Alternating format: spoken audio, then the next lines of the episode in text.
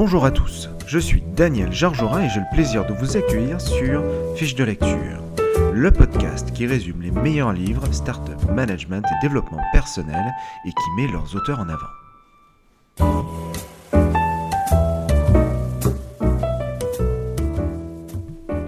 Pour ce tout premier épisode de Fiche de lecture, j'ai le plaisir de vous résumer Measure What Matters, un livre sur la méthode OKR écrit par John Doerr en avril 2018. Alors tout d'abord, laissez-moi vous parler de l'auteur, John Doerr, parce que John Doerr, ce n'est pas n'importe qui. Aujourd'hui, il est chairman de Kleiner Perkins, qui est un, des plus gros fonds d'investissement en capital risque de la Silicon Valley, euh, et il a investi dans des centaines d'entreprises, parmi les plus connues, Google, Amazon, Twitter et bien d'autres. Donc Lorsqu'un milliardaire comme John Doerr, euh, qui a investi dans euh, des sociétés qui euh, aujourd'hui réalisent des milliards de dollars de chiffre d'affaires, partage une méthode, moi ça m'intéresse. Et donc j'ai décidé de me plonger dans cette méthode OKR pour en savoir un petit peu plus. Alors OKR, c'est un acronyme qui veut dire Objectives and Key Results, ou en français, objectifs et résultats clés. C'est une méthode de management qui permet de concentrer les efforts de toutes les équipes sur les challenges les plus importants d'une entreprise.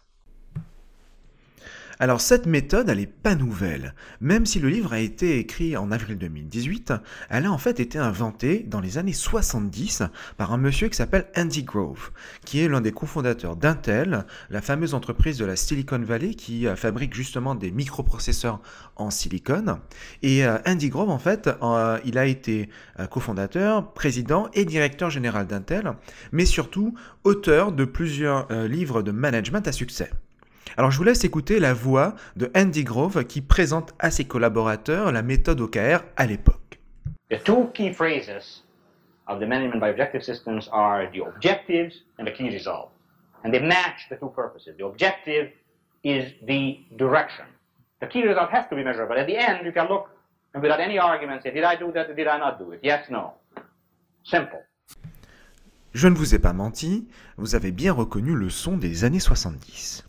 Alors comment ça se fait que John Doerr écrit un bouquin sur la méthode OKR C'est parce qu'en fait, il a commencé sa carrière chez Intel en tant qu'ingénieur, puis en tant que vendeur.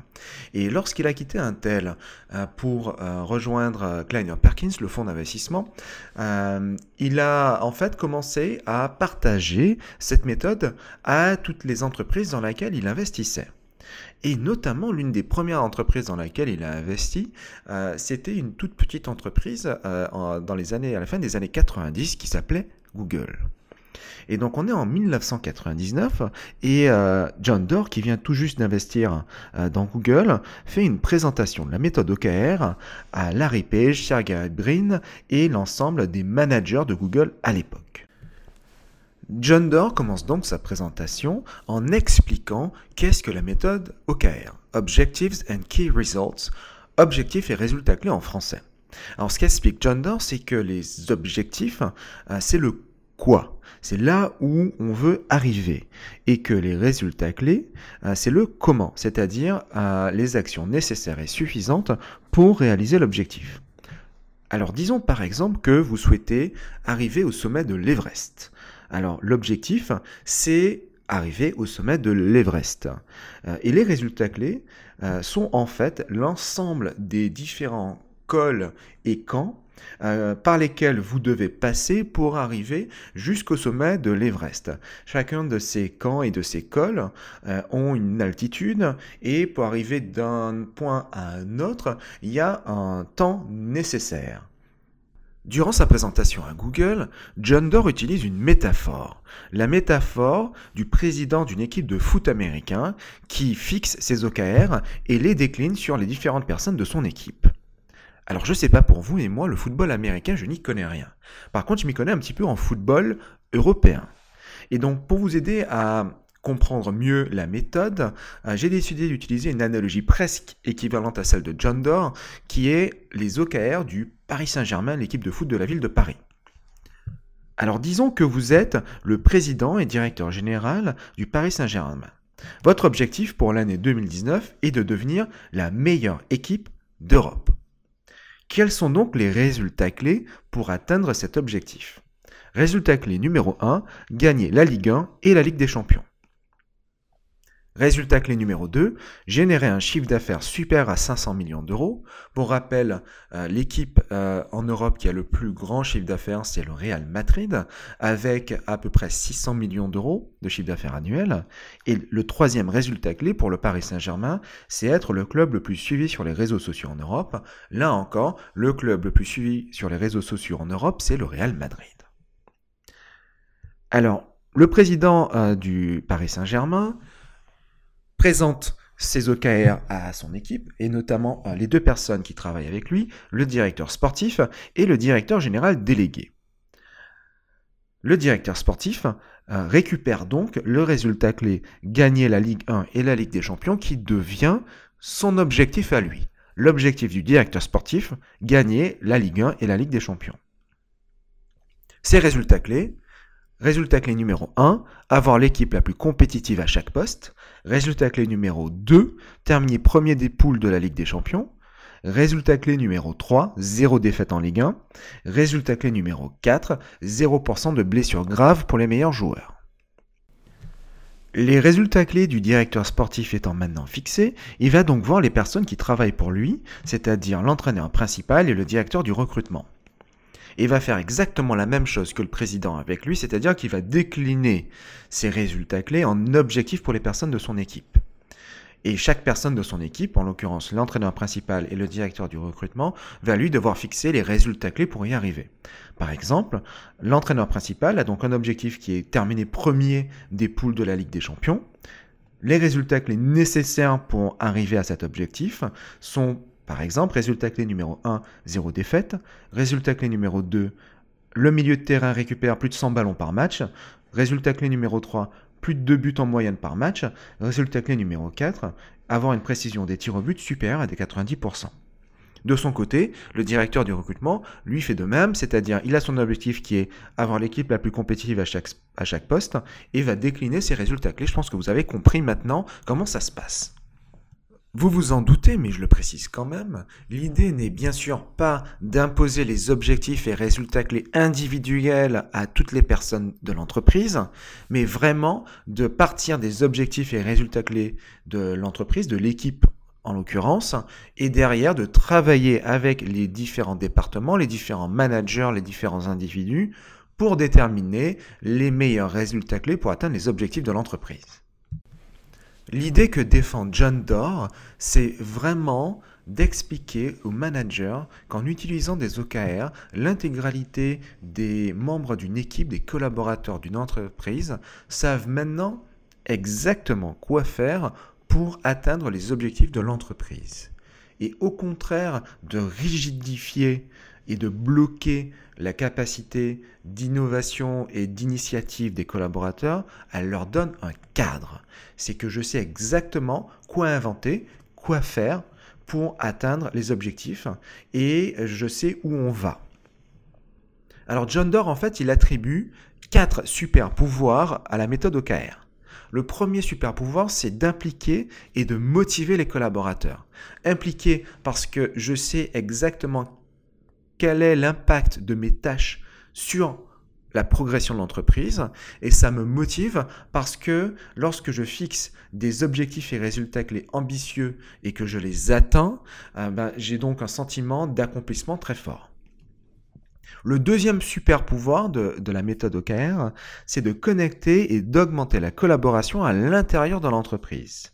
Pourquoi? Parce que euh, vu que les, les OKR sont partagés de manière transparente dans toute l'entreprise, je sais donc qui travaille sur quoi. Et dans le cas où je suis bloqué sur un, résultat clé, je peux soit demander à mon collègue de la même équipe de m'aider, parce qu'en fait on est tous en train de travailler pour atteindre le même objectif. Et dans le cas où euh, je me dis tiens ce serait bien de, euh, savoir quels sont euh, les projets sur lesquels travaille par exemple l'équipe informatique, pour éviter d'avoir trop de dépendance, par rapport à mes objectifs et résultats clés, ben je le sais directement, j'ai pas besoin d'aller leur demander. Le troisième super pouvoir des OKR, c'est de permettre de suivre analytiquement les progrès collectifs et individuels. On a donc en fait un moyen de mesure le plus objectif possible pour savoir en fait comment l'entreprise, l'équipe, l'individu progresse par rapport à ses objectifs. Euh, attention, euh, ce n'est pas un remplacement des entretiens annuels de performance. Les OKR ne doivent pas remplacer, et John Doerr en parle dans, le livre, ne doivent pas remplacer les entretiens annuels de performance. Par contre, ils sont là pour vraiment permettre de savoir qu'est-ce qui a fonctionné et qu'est-ce qui n'a pas fonctionné par rapport à, à une action donnée. Et le quatrième et dernier super pouvoir des OKR, c'est de permettre d'accomplir l'extraordinaire. Alors, euh, dans, le bouquin, John Doerr parle notamment des BAG, les Big Hairy Audacious Goals, donc les objectifs super audacieux. En fait, ce qu'il dit, c'est que euh, si on arrive à se fixer des objectifs super ambitieux, donc on fait péter les, les plafonds de verre, et que on planifie comment y arriver, c'est-à-dire les bons résultats clés pour y arriver, bah, même si on n'y arrive pas forcément, euh, au moins on arrivera à faire beaucoup plus que ce qu'on aurait imaginé. Euh, par exemple, chez, Google, euh, on définit euh, autant des OKR d'ambition que des OKR d'engagement. Les OKR d'ambition sont notés à 60 ou 70% d'accomplissement. Si on fait 70-70% d'accomplissement, c'est déjà génial. C'est qu'on sait qu'on ne pourra pas faire 100%, mais on va quand même essayer d'y arriver. Alors que les OKR d'engagement sont des OKR qui sont eux liés au business as usual, c'est-à-dire le, le, business que je dois faire au jour le jour, euh, par exemple, faire euh, un chiffre d'affaires de X qui est un chiffre d'affaires minimum, si je ne le fais pas, euh, c'est très embêtant. Donc OKR d'engagement et OKR d'ambition. Les OKR d'ambition, en fait, poussent l'intégralité de l'entreprise à accomplir l'extraordinaire. Si vous n'êtes pas encore complètement convaincu que la méthode OKR s'applique à votre organisation, je ne peux que vous conseiller de lire Measure What Matters. Car c'est vraiment le mérite principal de ce bouquin de vous convaincre que lorsque la méthode est appliquée avec discipline dans une organisation, ça fonctionne. Et John Doerr partage des dizaines d'exemples d'entrepreneurs, de dirigeants, de managers, de directeurs d'organisations philanthropiques qui tous en fait témoignent que la méthode a fonctionné pour leur organisation et leur a permis d'atteindre tous leurs objectifs ambitieux. Ce qui est intéressant avec la méthode OKR, c'est qu'elle s'applique vraiment à tout le monde. Alors bien sûr, si vous êtes dirigeant d'une entreprise, euh, voire même dirigeant d'une start-up, c'est la méthode rêvée pour atteindre tous vos objectifs ambitieux. Mais si vous êtes par exemple manager dans une grande entreprise, c'est également une super méthode pour augmenter l'efficacité et l'engagement de votre équipe. Et si vous êtes un individu et que vous voulez atteindre vos objectifs personnels, c'est également une méthode super intéressante. J'ai personnellement remplacé mes résolutions de nouvelle année par des OKR avec des objectifs, des résultats clés que j'ai déclinés par trimestre sur l'année.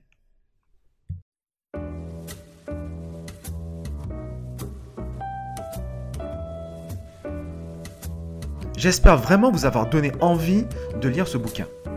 Et si vous ne deviez retenir que trois points sur la méthode OKR, ce seraient les suivants. Numéro 1, la méthode OKR est une méthode analytique de management par objectif qui fait ses preuves dans plein d'organisations différentes de toute taille depuis 30 ans. 2. Elle est plus particulièrement adaptée aux dirigeants et managers qui pourront ensuite la diffuser dans l'organisation. Et 3. Sa mise en pratique demande un petit peu de trial and error et beaucoup de discipline. J'espère que vous avez passé un moment agréable et enrichissant et n'hésitez pas à me partager vos avis et commentaires sur ce bouquin directement sur LinkedIn ou Twitter. À bientôt.